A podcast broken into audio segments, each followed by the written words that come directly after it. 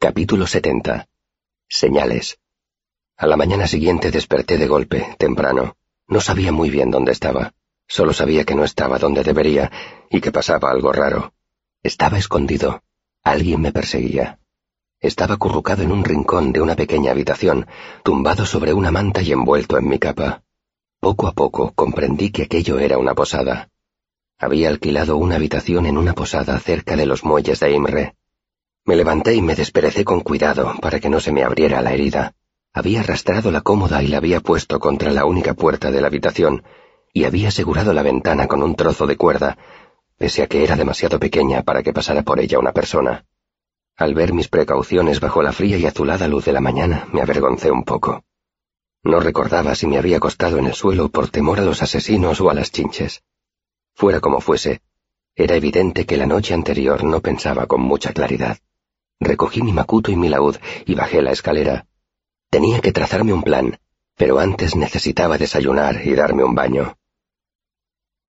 Pese a la ajetreada noche que había pasado, apenas había dormido hasta poco después del amanecer, así que no tuve problemas para entrar en el cuarto de baño.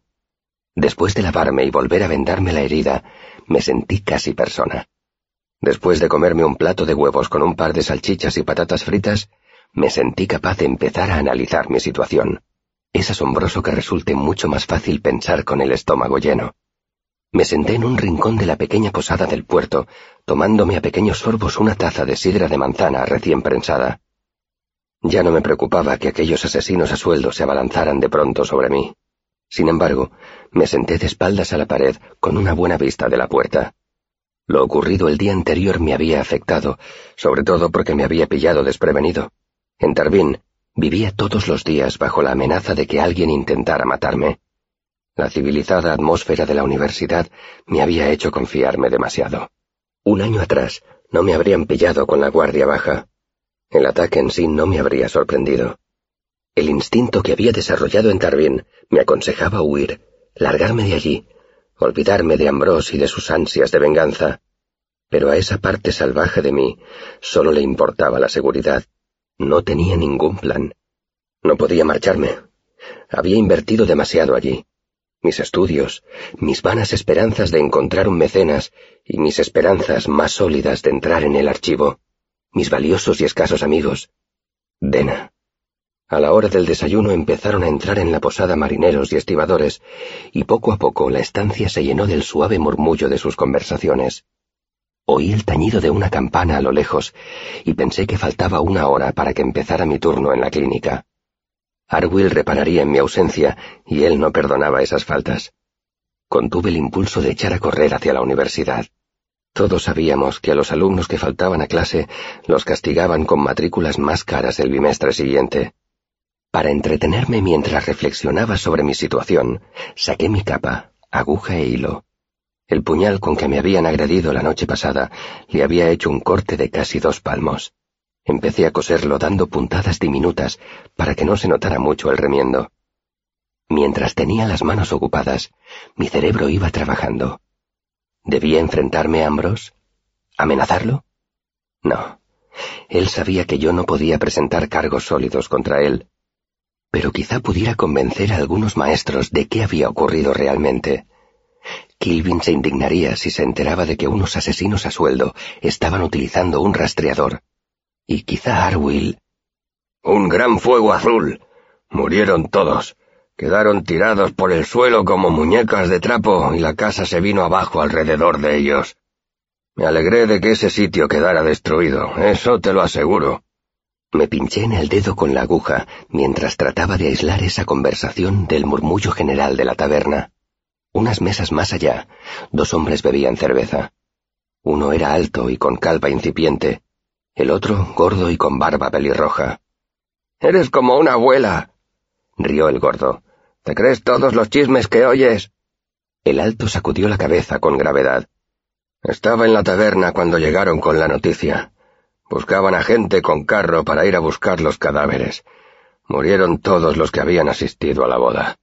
Más de treinta personas destripadas como cerdos y la casa en llamas. Llamas azules.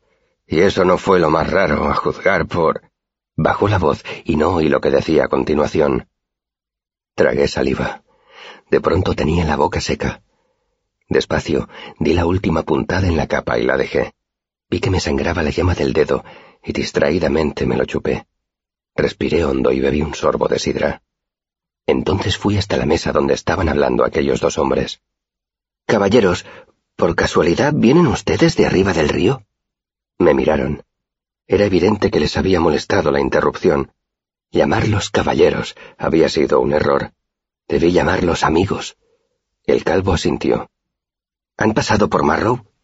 Pregunté eligiendo una ciudad del norte al azar. No, contestó el gordo. Venimos de Trevon. Ah, bueno, dije, tratando de pensar una mentira plausible. Tengo familia por allí y pensaba ir a visitarla. Me quedé en blanco. No sabía qué hacer para preguntar por los detalles de la historia que acababa de entreoír. Tenía las palmas de las manos sudorosas. ¿Se están preparando para el Festival de la cosecha por allí arriba o me lo he perdido ya? Pregunté sin convicción.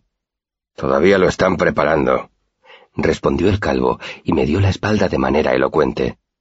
He oído decir que hubo problemas en una boda por allí cerca. El calvo se volvió y me miró de nuevo. Pues no me lo explico, porque la noticia es de anoche y nosotros solo llevamos diez minutos aquí. Me miró con dureza. No sé qué pretendes vendernos, chico, pero no pienso comprarte nada. Lárgate o te doy un puñetazo. Volví a mi rincón consciente de que había metido la pata. Me senté y puse las manos planas sobre la mesa para que no me temblaran. Un grupo de gente brutalmente asesinada. Fuego azul. Muy raro. Los Chandrian. Los Chandrian habían estado en Trevon hacía menos de un día. Me terminé la bebida sin pensar lo que hacía. Me levanté y me acerqué a la barra. Rápidamente me iba haciendo cargo de la situación. Después de tantos años, por fin tenía la oportunidad de saber algo sobre los Chandrian. Y no solo a partir de una mención en las páginas de un libro del archivo. Tenía la ocasión de ver su obra de primera mano. Era una oportunidad que quizá no volviera a presentárseme nunca. Pero necesitaba llegar pronto a Trevon, mientras las cosas todavía estuvieran frescas en la memoria de la gente antes de que los vecinos del lugar, por curiosidad o por superstición, destruyeran las pruebas que pudieran quedar. No sabía qué podía encontrar, pero cualquier cosa que averiguara sobre los Chandrian sería más de lo que sabía. Y si pretendía enterarme de algo interesante, tenía que llegar allí tan pronto como fuera posible. Ese mismo día. La clientela de la mañana tenía a la posadera muy ocupada, así que tuve que poner un drabín de hierro encima de la barra para que me prestara atención. La noche anterior había pagado la habitación y esa mañana el desayuno y el baño. El drabín representaba una buena parte de mi dinero, así que lo sujeté con un dedo. ¿Qué vas a tomar? Me preguntó la posadera. ¿A cuánto queda Trevon de aquí? pregunté. ¿Río arriba? Un par de días. No he preguntado cuánto se tarda en llegar. Necesito saber a qué distancia está. Repliqué poniendo mucho énfasis en la palabra distancia. No hace falta que te pongas insolente, dijo ella secándose las manos en el mugriento delantal. Por el río hay unos sesenta kilómetros. Se pueden tardar más de dos días, dependiendo de si vas en una barcaza o en un velero, y según el tiempo que haga. ¿Y por el camino? pregunté. No tengo ni idea, murmuró y en voz alta dijo. Ruth, ¿qué distancia hay por el camino hasta Trevon? Tres o cuatro días, dijo un tipo curtido sin levantar la vista de su taza. Te he preguntado qué distancia. Le espetó la posadera. ¿Es más largo que por el río? Bastante más. Por el camino hay unas veinticinco leguas, y además es un camino malo, cuesta arriba. Cuerpo de Dios.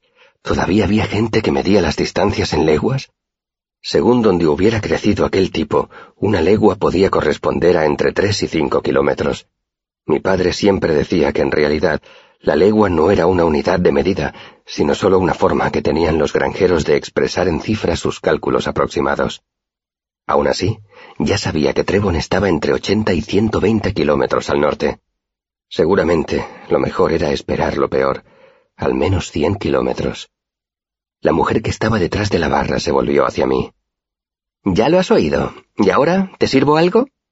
Necesito un odre de agua si lo tienes, y si no, una botella, y algo de comida que no se estropee, fiambre, queso, pan ácimo. ¿Manzanas? sugirió ella. Tengo unas juanitas cogidas esta misma mañana. Te irán bien para el viaje. Asentí. Y cualquier otra cosa que tengas que sea barata y no se estropee. Con un dravín no llegarás muy lejos, replicó ella mirando la moneda. Vacié mi bolsa y me sorprendió ver que tenía cuatro dravines y un medio penique de cobre con los que no contaba. Podía considerarme rico. La posadera cogió mi dinero y se fue a la cocina. Me dolió encontrarme de nuevo en la indigencia, pero me contuve y repasé mentalmente lo que llevaba en el macuto. La posadera regresó con dos hogazas de pan ácimo, una gruesa y dura salchicha que olía a ajo, un queso pequeño sellado con cera, una botella de agua, media docena de hermosas manzanas rojas y un saquito de zanahorias y patatas. Le di las gracias y me lo guardé todo en el macuto. Cien kilómetros. Si conseguía un buen caballo, podría llegar ese mismo día. Pero los caballos buenos cuestan dinero. Llamé a la puerta de Debbie y percibí un olor a grasa rancia. Me quedé allí de pie durante un minuto, conteniendo el impulso de tamborilear impaciente con los dedos. No tenía ni idea de si Debbie estaría levantada tan temprano pero era un riesgo que tenía que correr. Debbie abrió la puerta y al verme sonrió. ¡Qué sorpresa tan agradable! Abrió más la puerta. Pasa y siéntate. Le dediqué mi mejor sonrisa. Debbie, solo... frunció el ceño. Pasa, insistió. Nunca hablo de negocios en el rellano. Entré y ella cerró la puerta detrás de mí. Siéntate, a menos que prefieras tumbarte. Juguetona apuntó con la cabeza hacia la enorme cama con dosel que había en un rincón de la habitación. No te vas a creer la historia que me han contado esta mañana, dijo con sorna. Pese a la prisa que tenía, hice un esfuerzo para relajarme. A Debbie no le gustaba que le metieran prisas. Si lo intentaba, solo conseguiría que se enojara. ¿Qué te han contado? Se sentó a su lado de la mesa y entrelazó las manos. Por lo visto, anoche un par de rufianes intentaron robarle la bolsa a un joven estudiante, pero resultó que se trataba de un auténtico Taborlin en ciernes. Invocó al fuego y al rayo, dejó ciego a uno y al otro le propinó tal golpe en la cabeza que todavía no ha despertado. Me quedé callado un momento mientras asimilaba la información. Hacía una hora, esa habría sido la mejor noticia que habría podido oír. Pero ya no era más que una distracción. Sin embargo, pese a la urgencia de mi otro encargo, no podía ignorar la ocasión de obtener información sobre esa crisis más cercana. No pretendían solo robarme, dije. Debbie rió. Sabía que eras tú. No sabían nada sobre ese tipo, salvo que era pelirrojo, pero yo tuve suficiente con ese detalle. ¿Es verdad que dejé ciego a uno? Pregunté. ¿Y que el otro sigue inconsciente? La verdad es que no lo sé admitió Debbie. Las noticias se extienden deprisa entre los miserables como yo, pero casi siempre son chismes. Empecé a trazar un nuevo plan. ¿Te importaría extender tus propios chismorreos? Pregunté. Depende, contestó Debbie con una sonrisa traviesa. ¿Es muy emocionante? Da mi nombre, dije. Que se sepa quién era, que se sepa que estoy completamente loco y que mataré a los próximos que vengan a buscarme. Los mataré a ellos y a quien quiera que los haya contratado, a los intermediarios, a sus familias, a sus perros, a todos. La expresión de deleite de Debbie dejó paso a otra cercana al desagrado. Suena un poco macabro, ¿no crees? Ya sé que le tienes mucho apego a tu bolsa. Me miró con picardía. Y yo también tengo interés en que así sea, pero no es... No eran ladrones. La interrumpí. Los contrataron para que me mataran. Debbie me miró con escepticismo. Me levanté un poco la camisa para enseñarle el vendaje. Lo digo en serio. Si quieres te enseño el corte que me hizo uno de ellos antes de que huyera. Debbie frunció el ceño, se levantó y vino al otro lado de la mesa. Está bien, enséñamelo. Vacilé, pero decidí que era mejor seguirle la corriente, porque todavía tenía otros favores que pedirle. Me quité la camisa y la dejé encima de la mesa. Ese vendaje está muy sucio, observó Debbie como si fuera una ofensa personal. Quítatelo ahora mismo. Fue hasta un armario que había al fondo de la habitación y volvió con un maletín negro de fisiólogo y una palangana. Se lavó las manos y me examinó el costado. ¿Ni siquiera te han dado puntos? preguntó con incredulidad. He estado muy ocupado, dije, primero corriendo como un endemoniado y luego escondiéndome toda la noche. Debbie me ignoró y se puso a limpiarme la herida con una frialdad y una eficacia que delataban que había estudiado en la clínica. Es una herida irregular pero poco profunda, dijo. En algunos sitios ni siquiera ha atravesado toda la piel. Se irguió y sacó unas cuantas cosas del maletín. Pero hay que coserla. Lo habría hecho yo mismo, dije. Pero... Pero eres un idiota y ni siquiera te has preocupado de limpiarte bien la herida, concluyó ella. Si se te infecta te estará bien empleado. Terminó de limpiarme el costado y se lavó las manos en la palangana. Quiero que sepas que si hago esto es porque siento debilidad por los chicos guapos, por los débiles mentales y por la gente que me debe dinero. Lo considero una protección de mi inversión. Sí, señora. Aspiré entre los dientes cuando me aplicó el antiséptico. Creía que no sangrabas, comentó desapasionadamente. Otra leyenda falsa. Por cierto, Moviéndome lo menos posible, alargué una mano, saqué un libro de mi macuto y lo puse encima de la mesa. Te he traído tu ejemplar de los ritos nupciales del Dracus común. Tenías razón, los grabados son muy buenos.